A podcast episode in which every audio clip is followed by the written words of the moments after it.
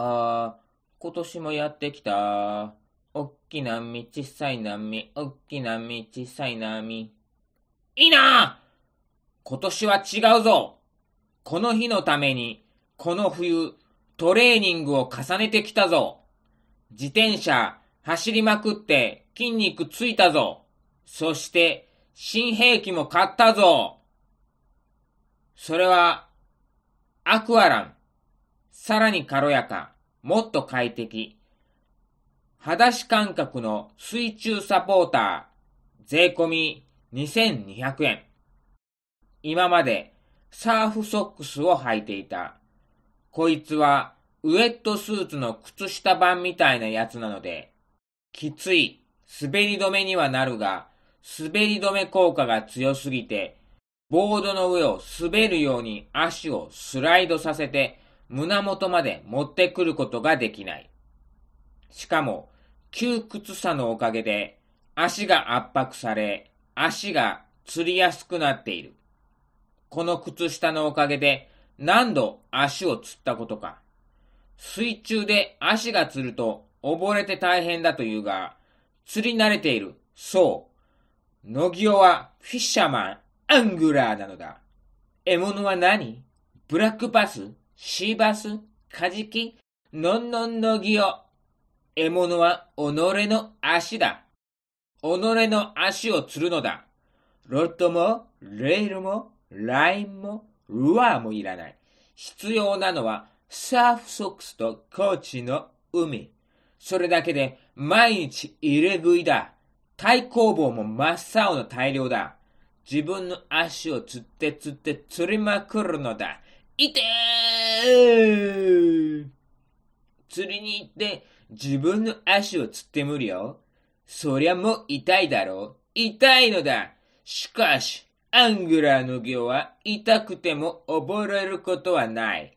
冷静に丘に上がって芍薬肝臓糖を飲み、かかとと足首を押さえて痛みを沈めるのだ。大物を釣り上げたとき、その獲物は人間の手に落ちまいと全力であがく。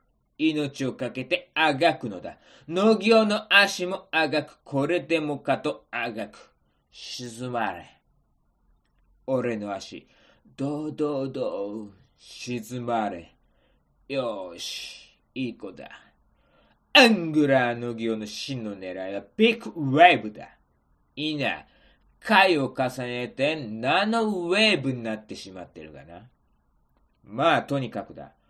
圧迫を避けたいのだが、野木用のボードはワックスのノリが悪い。あ、ワックスといえばな、ボードに塗るワックスの名前、なんていうか知ってるかい？んにゃ、ワックスなのだ。ん？何を言ってるかわからないって？一度しか言わないぞ。クスワックスだ。うん、二度まで言わせるな。それがな、高知のコンビニに売っているのだ。全然知らない奴が見たら、キャーなんていやらしいのハレンチだわあれをするときに塗るのね。うん、もういやらしいわ。え、野木さん持ってるの?え、夏用と冬用があるの?夏も冬もやるっていうのいやらしいわ、ハレンチだわ。なんてことになって、買えないじゃないか。なんでこの前前になってるのか、甚だ疑問だ。まあ、とにかく、そのホニャワックスを、ノリが悪いからな。裸足だけだと滑るのだよ。だからサーフソックスを履いてるのだが、それだときつくて毎日大量なんだよ。だから、サポーターのような形で履ける滑り止めを購入したのだ。しかし、それが大惨事を生むようなことになるとはこの時の乃木はまだ気づいていない。そのサポーターは足の指の下の腹の部分に滑り止めがついている。足の指とかかとは剥き出しになっている。本来はプールでウォーキングをするときに滑り止めとして履くものなのだ。フィット性、スマート性、耐久性に優れた指先開放の5本指タイプ、特殊ゴム配合と滑り止めのパターン相上効果で水中の足裏を保護、裸足感覚を実現する軽さと、動きを軽くする水中歩行に適したサポーターです。アクアピクスなど様々な水中エクササイズにもおすすめです。サーフィンも水中エクササイズになるのかな？というやつなのだ。かかとにも滑り止めが欲しかったが、まあ、ここは致し方ない。開放感でアングラーの牛になることもなく、それでいてボードの上でも滑らない。一石二鳥。one stone, two bad とはこのことじゃないのか。それプラス、今回はもう一つ秘密兵器を購入したのだ。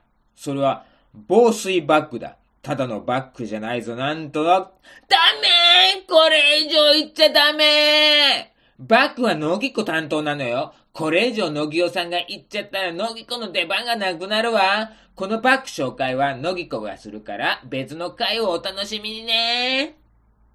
まあそういうわけで、やってきた5月の海、メイシー。3シーズン目にして初の GW 出撃だ。GW ということもあって、めちゃくちゃサーファーがいた。え？こんなに人来るの？まあ普段平日の水曜日に行ってるからな。今回は GW、祝日、快晴、気温よしの4拍子揃っているのだ。県外ナンバーの多いこと多いこと。まあ己も県外ナンバーだが、高知に行かない理由を探す方が無理というものだろう。水温は気温の2ヶ月前。気温25度、水温は推定20度。キャッ冷たいウエントスーツを着て、手にはカッパの水かき手袋をしてても、足はこのサポーターである。かかとと指は露出しているのだ。しかも、水は底の方が冷たい。足にいてつく冷たさが響く。ん？サーファーってボードの上に乗るから、足がそこにある時だけは最初だけだよね。いいな一体誰のことを言ってるのかな、諸君。パドリングが一切できないこの野木尾くんに向かって言えることかねそう、野木尾はパドリングが一切できないのだ。前回のシーズンでカッパの水かき手袋をしたのにもかかわらず、パドリングは全くできなかった。しかし、歩いて進むには冷たすぎる。しかもいくらそこが砂とはいえ、貝殻とかガラスの破片とかが沈んでいないとも限らない。できれば、裸足では歩きたくはない。ものは試しにパドリングでもしてみようか。そこから恐怖の一夜が始まった。いや、昼間だし。そう。ボードの上にいれば冷たさを感じることはない。ここはパドリングで前に進むとするか。バチャバチャバチャ。おや？進むぞあれ？俺パドリングできてるようになってるよね。進むぞ、進むくん。よし、この辺で足を突っこ、ん？足つかない。足が届かない？あ、まま、待て、待て、慌てるな。ちょっと浜に向かってパドリングすれば足がつくところまで戻れる。あれ？うん、進まない。進まないよ、進むくん。あれ？パドリングしても全然進まないよ。あれ？さっき進んでたのに？なぜ戻ろうとすると？進まない？沖に向かったら進んだのに、浜に向かったら進まない？あと、というか、交代してるような気がするな。き、き、き、気のせい？うん、まあ、まあ、まあ、まあ、待て。まあ、待て。落ち着け。持ちつけ。波に乗って帰ればいいんだ。波を来い。弱い弱い弱いよ。そんな波では浜に戻れないよ。来い来い来い来い。カモンカモンカモンビッグウェーブあれそれどっからどっからど、ど、どんどん沖に流されてる。ああいかんディガン流に乗ってるあ波に乗れないのぎょくん。なぜか離岸軍にはよく乗っちゃう。やばいやばいやばいやばいやばいやばいやばいやばいやばいやばいやばい腕を回せ。腕を回せ波をかけ。進め。進め。進め。進め。進め。あどんどん流されていく横だ横にも流されてる沖よりも横に流されてる方が強いぞ。沖にも流される横には何がある？岩礁だ岩礁。つまり岩だ。海の岩は貝とかが張り付いてトゲトゲしてる激突したら命はない。でも、でも、岩礁なら岩礁時代に浜に戻ることもできる。昔のゴールデンウィークのように飛び石になっているはいるが飛び移れなんとか移動できる。つかめ。岩礁を掴むんだ。あと少し、少しなんだ。波を越え、のぎを押せ、押せ、押せ、押せ、押せ。ザブーン、ザブーン。ああ、波が弱い。ああ、でも流される。あと少し、あと5センチ。思いっきり腕を伸ばせ、伸ばせ、伸ばせ、伸ばせ。ああ、離れていく。ゴーン。ガリガリガリガリガリボードが岩礁に当たって傷がついたああ、そんなことはもうどうでもいいんだボードなんかどうにでもなるガリガリガリガリボードじゃない俺を、俺を岩礁に当ててくれこの際、激突でもいい岩礁に近づきたいんだザブーン。あと少しあと5センチあと3センチあと1センチザボーああ、また離れていくああ、腕を伸ばせ伸び伸び、伸び伸び、ゴムの木を食べて、あの、腕を伸ばせ。ああ、あと1センチ。ああ、届かない、届かない、伸ばせ、伸ばせ、腕を伸ばせ、伸ばせ、伸ばせ、伸ばせ、伸ばせ、伸ばせ、伸ばせ、伸ばせ。ああ、届いた。中指の大質関節だけが、今肌を捉えた。離すんじゃないぞ死んでも離すなああ、このまま体を引き寄せてしがみつけああ、波が、波がザブーああ、ああ、離れようとしてるな。あ体質関節。ロックしろロックしろ体質関節。頑丈にロックしろ。引き寄せ。全身全霊をかけて己の体を岩に引き寄せ。ガリガリガリ。えー、もう、ボードが邪魔だ。ぐわーうわ岩に当たったボードが、波が、ボードに当たり、外に飛ばされる。耐えろ、耐えろ、耐えるんだ。そのままボード一緒に飛ばされたらまた、大海原に逆戻りだ。耐えろ、耐えろ。よしよし。こ、あ今度どうした？岩に叩きつけた波は、農業の体にも容赦なく叩きつける。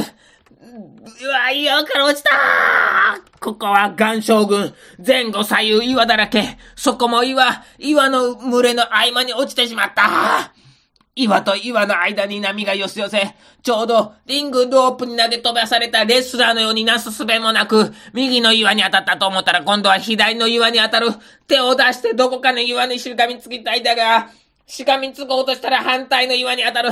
岩に囲まれている領域に入ったことによって、沖に流される心配はなくなったが、無傷で浜にたどり着けるのだろうか。足はつくかもしれないが、そこは岩だらけ。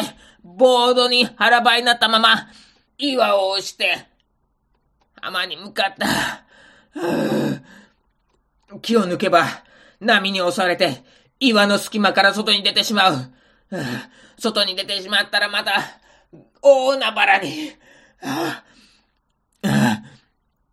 そろそろ立ってもいいのか。立った途端に波に押されて転倒したら岩にぶつかるぞ。まっすぐ立つな。でも片手には棒と波がおとなしくなったろ。今のうち、ゆっくり、ゆっくり、ゆっくりだぞ。ゆっくり、素早く歩け。浜に向かえ。足を滑らせた。そうだ、そこだ、抜けた。上陸。はあ、あ、はあ、いきなりこれかよ。いつも持ってきているアウトドア用の椅子に座った。恐怖と緊張で、両手がまだ震えている。滑り止めサポーターが、あだとなってしまった。いつものサーフソックスなら、岩礁をものともしない。普通に岩肌の上を歩くことができる。やっぱり野際にはサーフソックスなのだ。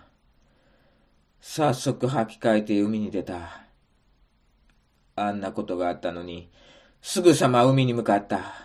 このことから分かったことがある。自分への教訓である。それを以下にまとめた。一つパドリングしても進まない。しっかり歩き、水深が胸のあたりまで来たところで、それ以上沖に向かわない。一つ、横に流されていないか確認する。歩いても横に流されてしまう。スタート地点から5メートルぐらい横にずれたら、元に戻ることを優先する。これ前も言ってたぞ。はあ、初心忘るるべからず。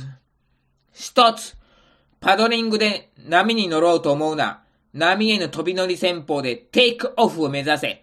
それで立てなきゃ、いっそ、諦めろ潮が引くと、すざましい遠浅になるのだが、うまいサーファーは丘に上がり、初心者サーファーが海に入るようになる。